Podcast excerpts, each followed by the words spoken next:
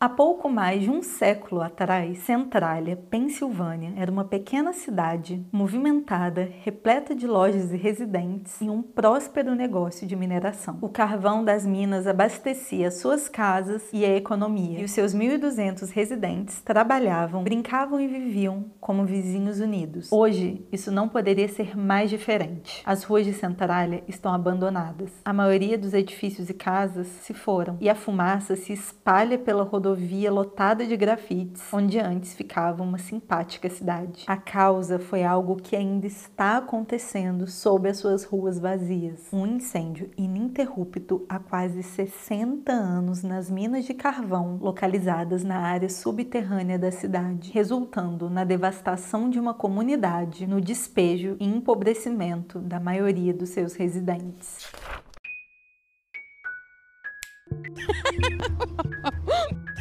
Olá, excêntricos! Eu sou a Ana e sejam bem-vindos a mais uma sessão do Halloween do Clube. Caso você não conheça o canal e tenha caído de paraquedas aqui nesse vídeo, seja muito bem-vindo e eu quero te avisar que nesse mês de outubro nós estamos lançando vídeo todos os dias aqui no canal. Então cola com a gente! Sem mais delongas, bora lá! Antes da cidade de Centralia existir, havia uma vasta extensão de um deserto montanhoso habitado por nativos americanos. Isso mudou em 1749, quando os nativos viviam no que hoje é o condado de Colúmbia, na Pensilvânia, venderam as suas terras aos colonos por 500 libras. Em 1793, Robert Morris adquiriu o terreno no que um dia se tornaria Centralia. Morris foi um herói da Guerra Revolucionária e signatário da Declaração da Independência. Só que ele faliu em 1798 e foi enviado para a prisão dos devedores. Eu preciso abrir só um parênteses aqui sobre essa questão da prisão de devedores. Vocês conseguem imaginar se hoje existisse uma prisão dessas aqui no Brasil, já não basta a pessoa estar tá fudida, na lama, com o nome na SPC Serasa, sem poder fazer um crediário nas Casas Bahia, ela ainda vai pra cadeia por conta disso. Eu não sei quem foi a pessoa abençoada que entendeu que esse negócio de cadeia de devedor não era uma boa ideia, aí não existe mais, né? Ainda bem. Mas voltando para a história. Essas terras foram a leilão em 1830 e um ex-capitão do mar francês chamado Stéphane Girard comprou as terras do Morris. Ele já tinha ficado sabendo sobre a possibilidade de existir carvão ali na área. Ele comprou sem ter muita certeza, mas após realizados estudos ficou comprovado. Atualmente, mesmo após décadas de exploração, ainda existem cerca de 50 milhões de toneladas de carvão sob Centralia. O Girard pouco uso fez das terras que comprou e apenas em 1842 é que as coisas começaram a ficar movimentadas por lá. Isso porque uma companhia de carvão e ferro comprou umas terras ao redor e um um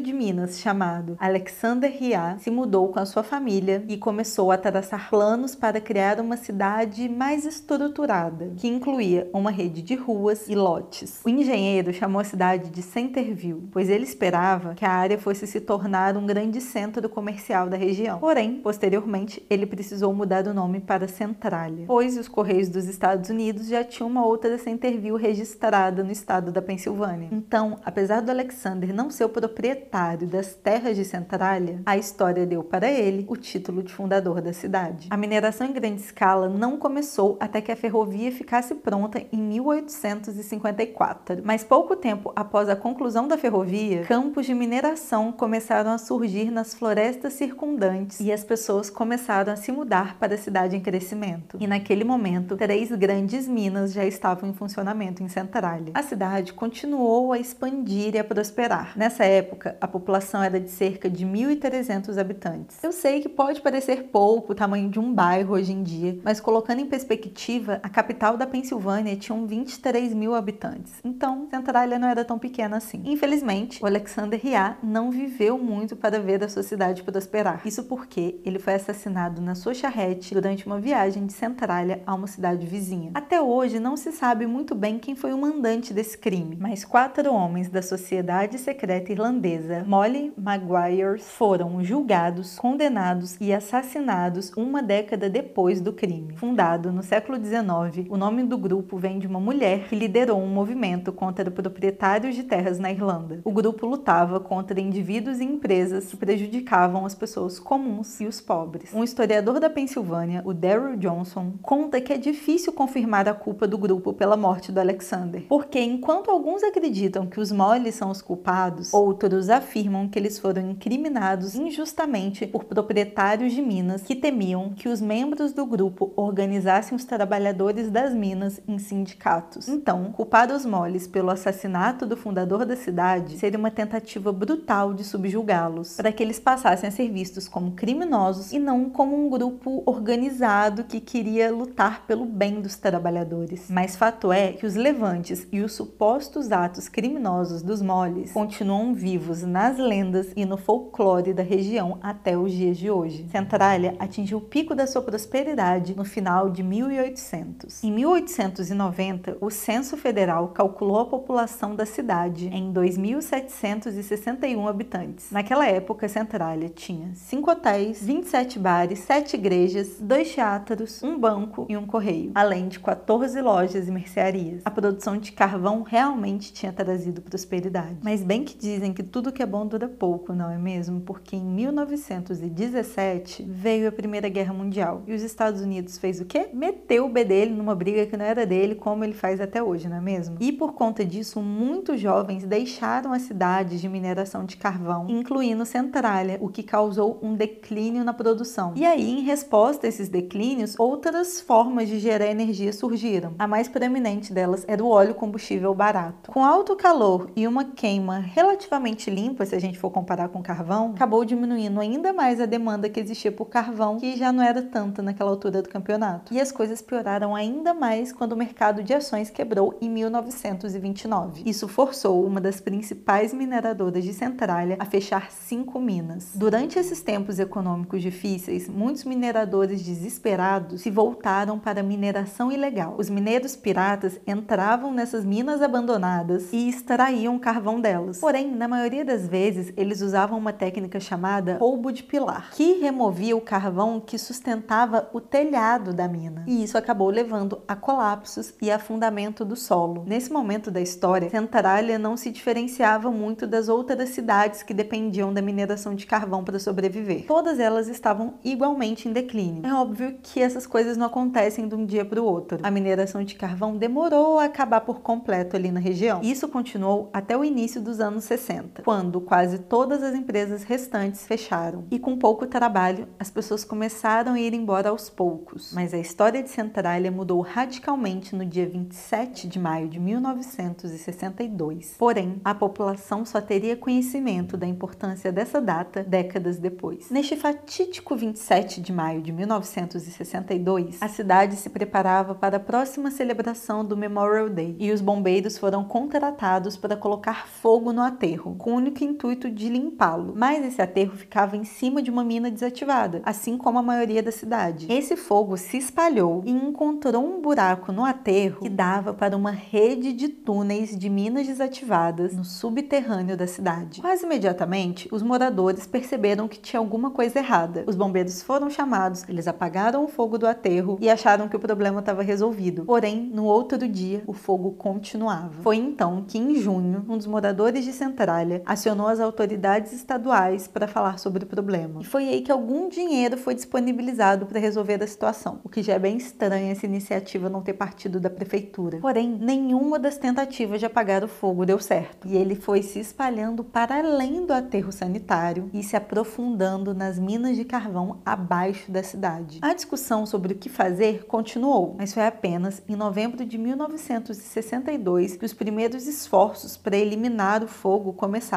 que se baseava em perfurar as minas e encontrar o fogo e tentar eliminá-lo. Só que o dinheiro acabou antes que o incêndio fosse completamente eliminado na primavera de 1963. E aí eles traçaram um novo plano. Desta vez, uma trincheira seria cavada para formar uma barreira entre o incêndio e a cidade de Centralia. Esse projeto continuou durante o verão de 1963, até que eles perceberam que o fogo já havia cruzado a barreira. Em então um plano mais extenso começou a ser travado. Só que até aí, um tempo bastante valioso já tinha sido desperdiçado. No entanto, além de todo o tempo que já tinha sido perdido com os outros projetos que não deram certo, esse plano levou anos para ser aprovado e para conseguir financiamento. Então, os esforços para apagar o incêndio só recomeçaram em 1967, cinco anos depois que a merda já estava acontecendo. Durante a perfuração, descobriram que o fogo já estava a uma profundidade de 225 pés da terra, isto é, já estava profundo demais para uma trincheira bloquear com eficiência o fogo. Com o tempo, os profissionais entenderam que as barreiras de descarga precisavam ser substituídas por barreiras experimentais de cinzas volantes. E esse projeto não começaria até 1969. E foi também em 1969, sete anos após o início do fogo, que os residentes começaram a perceber os efeitos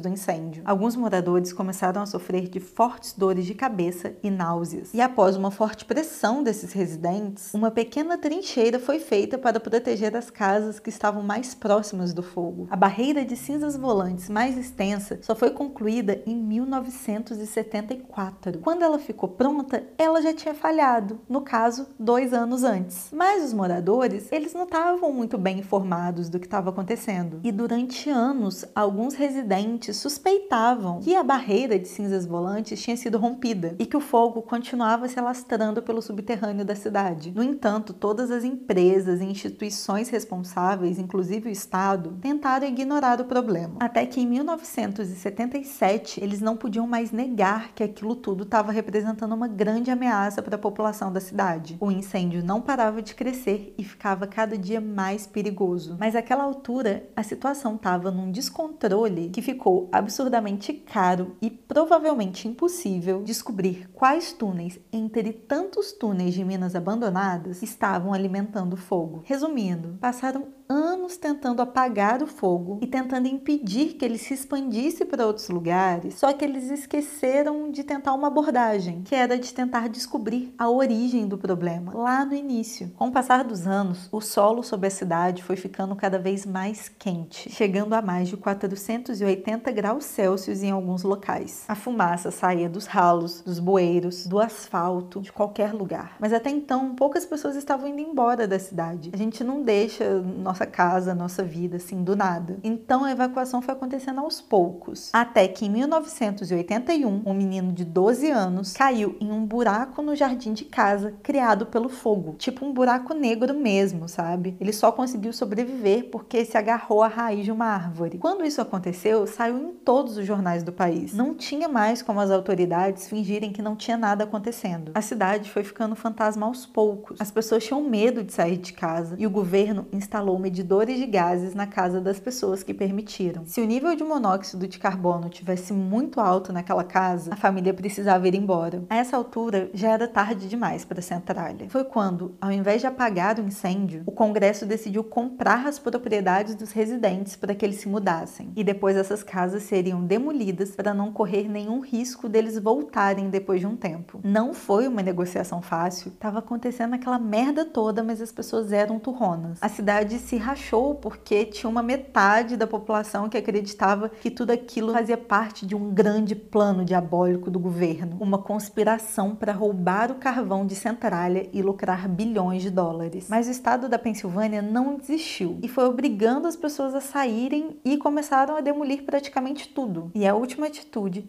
foi eliminar o CEP de Centralia, não facilitando em nada a vida de quem continuasse lá. Até que nos anos 90 restaram cerca de 10 pessoas em Centralia. Essas pessoas tinham cravado uma briga contra o Estado na justiça para poderem permanecer na cidade. Foram gastos 42 milhões de dólares para remover toda a população. E como praticamente todo mundo já tinha ido embora, a pressão sobre o Estado diminuiu. Então, depois que eles já tinham cancelado o CEP de Centralia, eles ficaram meio de saco cheio. Tanto faz, vocês querem ficar aí? Fiquem. Afinal de contas, eram só 10 pessoas. Mas os residentes restantes ficaram proibidos de transmitir as propriedades, seja por herança ou venda. Atualmente, Centralia tem uma população de aproximadamente 6 habitantes. O incêndio continua e ainda é possível ver alguns focos de fumaça na cidade, principalmente durante o inverno. E de acordo com o Departamento de Proteção Ambiental do Estado, o incêndio pode durar mais um ou dois séculos se não for controlado. E ele segue sendo um risco não só para Centralia, mas para cidades vizinhas. Centralia se tornou uma das cidades fantasmas mais famosas do mundo, por ser a cidade que inspirou o filme Silent Hill de 2006, com toda aquela fumaça saindo pelo chão, algo que realmente deixa tudo com ar muito macabro. Mas ao contrário do que se pensa, a Centralia de hoje não é macabra. Dá pra ver que aconteceu alguma coisa lá, é óbvio, mas muita vegetação nasceu, tem muito verde na cidade, pouquíssimas casas, uma igreja e o cemitério, deixando essa ironia que tem mais pessoas mortas em Centralia do que vivas. Centralia não é como Chernobyl, onde as pessoas que foram embora não tinham ideia que nunca mais poderiam voltar ou tocar em nada que está lá. Mas algo me diz que nós ainda vamos ouvir falar de mais estragos no futuro, porque os geólogos consideram ser um sonho impossível apagar o fogo. Então, ele segue se alastrando. Até onde? Nós não sabemos. Tchau!